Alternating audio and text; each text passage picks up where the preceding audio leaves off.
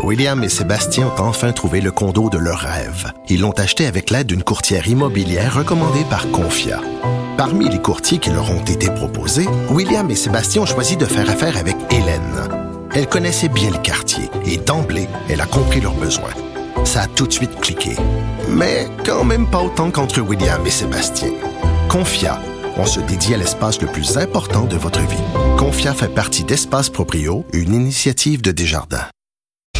Bonjour tout le monde, c'est Sophie Martineau en onde à Cube Radio.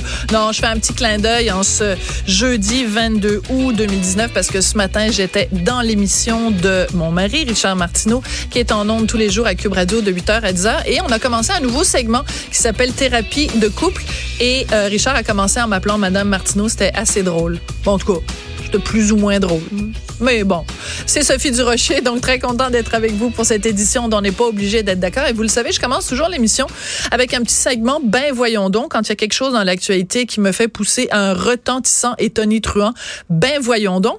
Et je l'ai poussé euh, ces jours-ci en voyant que mon ami, oui, parce que c'est d'abord un ami et collègue, Jonathan Trudeau, avait enfin vu la lumière. Alléluia.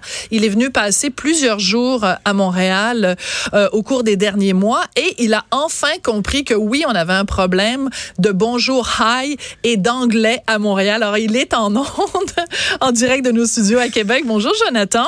Bonjour, hi, Madame Martineau. Bonjour, hi, monsieur. Euh, je me souviens plus du nom de famille de ta blonde. Leblanc. Leblanc, donc monsieur Leblanc. Écoute, c'est très amusant parce que bon, toi et moi, ça fait des années qu'on se connaît et Mhm. euh, c'est un sujet sur lequel moi j'ai souvent, souvent écrit sur le problème de l'anglais à Montréal et en particulier au centre-ville de Montréal et on avait eu des fois des discussions où tu me disais ah, c'est un petit peu exagéré puis que c'est ça cette affaire là puis vous plaignez le, le ventre plein. Mais finalement on t'a vu la lumière. Donc c'est vrai qu'il y a vraiment un problème. Le centre-ville de Montréal est en train de s'angliciser à la vitesse grand V C'est incroyable. Euh, la perception que j'ai. Puis, tu sais, je, je veux bien expliquer aux gens, là, je, tu sais, je suis pas venu à Montréal pour la première fois depuis dix ans. là. Ben non. Euh, je viens, euh, ma famille est dans le coin de Laval. J'ai grandi, je suis né à Montréal, j'ai étudié à l'UCAM. Mais bon, depuis 15 ans, je vis à Québec. Je viens peut-être quoi, 15, 20 fois par année. Et particulièrement dans la dernière année, je viens plus souvent dans le centre-ville avec Cube qui est là, puis mes implications à TVA, puis je, je- je reste à l'hôtel et tout. Et de fois en fois, ça me frappe toujours un peu davantage. Et là, je suis arrivé euh, dimanche après-midi, puis j'ai eu deux après-midi où j'avais, tu sais, j'avais pas de télé après l'émission, avec, ma- Ouais. après avec ma nouvelle, mon nouvel horaire. Fait que je pouvais me promener un peu. J'étais au restaurant, j'ai pris des taxis, dans des cafés. Et là, c'est que le- la problématique, Sophie, c'est plus bonjour aïe. Non. C'est aïe. C'est juste aïe. C'est uniquement euh, l'anglais. Donc, je, je pense qu'il y a une situation qui est absolument problématique. Euh, il faut il faut continuer parce que là, moi, je sonne l'alarme, mais vous êtes plusieurs à le faire depuis Ouais. longtemps. Il faut continuer euh, à, à sonner l'alarme tout en gardant en tête que c'est pas une problématique qui est nécessairement propre à la grandeur de la province du Québec, que euh, il y a une problématique qui est montréalaise, mais en même temps, tu sais, Montréal, c'est Montréal, c'est hein, quand même le centre du Québec. C'est ça, le cœur du Québec. Mais écoute, je vais te raconter et raconter par la même occasion, évidemment, à nos auditeurs et auditrices, une anecdote qui m'est arrivée à Laval, au Carrefour Laval, il y a quelques mois. Je rentre euh, dans un commerce de produits de beauté, puis je demande à essayer un produit de beauté qui est sur le mur. Et euh, la jeune femme qui est là, fort sympathique, est incapable. Elle comprend rien. C'est comme si je lui parlais chinois. Et justement, elle est chinoise. Alors, elle, elle, comp- elle parle juste en anglais. Puis elle me dit, Can you speak English? Puis là, moi, je parle très bien anglais. J'ai fait une- un bac à McGill et une maîtrise à Columbia. Tu sais, je pense qu'on s'entend, je parle anglais. Mais je refuse de lui parler en anglais. Donc, il y a une collègue de cette jeune employée, puis vous allez comprendre pourquoi je mentionnais qu'elle était chinoise, une, une collègue de la jeune employée qui arrive et qui me dit, est-ce que je peux vous aider? J'ai dit, oui, vous pouvez m'aider. Parce que cette, cette jeune dame, votre collègue, ne parle pas un mot de français. Et elle dit, ben oui, on l'a employée parce que elle parle anglais et mandarin. et là, je suis restée estomaquée. Et je regarde la jeune dame qui me dit ça. Mais je dis, vous le savez qu'il y a deux langues officielles au, au Canada?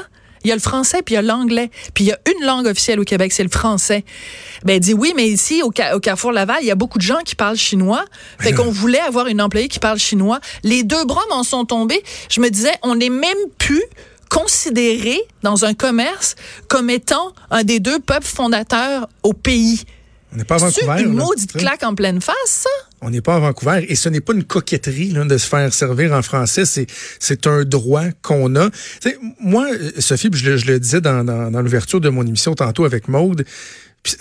ça m'est arrivé, par exemple, je vais donner deux exemples qui me sont arrivés euh, au début de la semaine. J'étais dans un taxi et le chauffeur euh, travaillait fort pour me parler en français.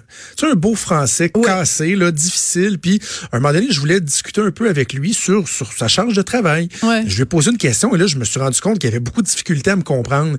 Ben, c'est quoi? Avec plaisir, j'ai changé à l'anglais. Ben, c'est sûr. Avec plaisir, parce que le monsieur, il faisait l'effort et tout. Exactement. Alors que, euh, quand j'étais dans un restaurant, je l'ai raconté tantôt, et que la personne qui est venue me porter mon, mon assiette, m'a approché, c'était pas la serveuse, c'est une personne à la cuisine, m'a approché, dépose l'assiette, puis me dit Enjoy your meal. Mais non. Tu sais, bon appétit, là, bon appétit, c'est pas mal, c'est pas mal universel, là. Lâche-moi le Enjoy your meal en plein milieu de Montréal. J'étais insulté, puis même un chauffeur Uber qui ne parlait pas un traître mot de français, ben j'y ai pas. Moi, je mets tout le temps des 5 sur 5, c'est important, c'est leur gagne-pain.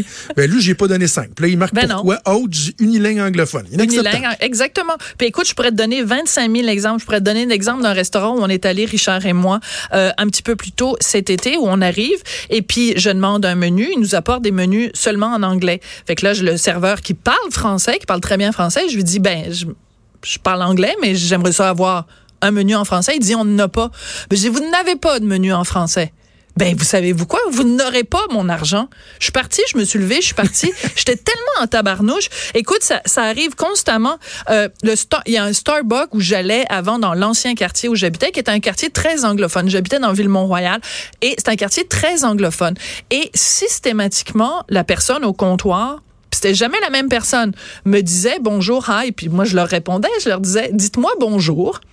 Puis si vous voyez que je, que je suis un anglophone, puis que ben je vous réponds en anglais, là, on va passer à l'anglais. Ça me ferait plaisir, mais ne m'accueillez pas avec bonjour, hi. Et là, là je, donné, je me suis pognée avec un des employés qui me disait, ben oui, mais au Québec, c'est bilingue. Non, c'est pas bilingue au Québec. Comment se fait-il qu'on est encore obligé en 2019 de rappeler ces affaires-là? C'est, puis Montréal, c'est pas une ville bilingue. Montréal, c'est la plus grande ville francophone en Amérique du Nord. Puis si on se tient pas debout, puis si on chiale pas, puis si on gueule pas, ben oui, ça va devenir une, ville bilingue parce qu'on se sera laissé faire. Et, faisons-le, si on veut s'unir, le combat, euh, faisons-le sur euh, en partant des bonnes prémices. en ce sens que si moi je parle de la prédominance de l'anglais à Montréal, je veux qu'on se regarde le nombril, Sophie, puis qu'on se dise comment se fait-il qu'on a laissé aller ça? Ben, qu'est-ce que t'en penses? elle est où notre fierté? Puis tu sais, pas une tentative d'envahissement du Canada anglais qui est en train de nous manger à laine sur le dos. Puis Non, non, non, non. Regardons-nous, posons-nous des questions en tant que peuple. Elle est où notre fierté?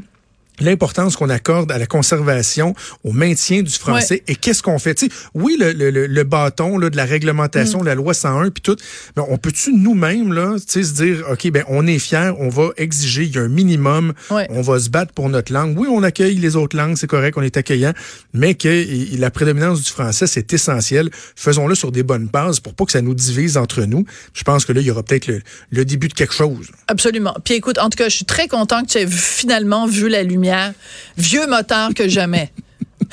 mais mais on, me reconnaîtra que je suis capable de reconnaître mes torts. Ben non, mais ça. Je suis pas entêté. Mais non, mais c'est pas la première fois. D'ailleurs, des fois, tu écris des chroniques où tu dis bon ben tu sais, je, ben je sur le crucifix à l'Assemblée. Ben oui, tout à fait. cheminer dans la vie. Ben, c'est ton chum qui m'a montré ça en travaillant avec lui, qui me disait que ceux qui lui non, mais c'est vrai qu'il lui disait hey, avant tu étais à gauche, maintenant tu es à droite, puis qui disait il y a juste les fous qui changent pas, qui, qui changent pas d'idée. C'est sain de cheminer dans la vie. Ben voilà, je chemine allègrement on chemine tous allègrement quand on est dans le sillon de Richard Martineau. C'est toujours un plaisir. Hey, merci Jonathan. J'aime ça quand on se fait des petits coucous comme ça entre d'une émission à l'autre. Merci beaucoup. Bonjour, salut, bye. Alors, ben, c'est vraiment ça, là.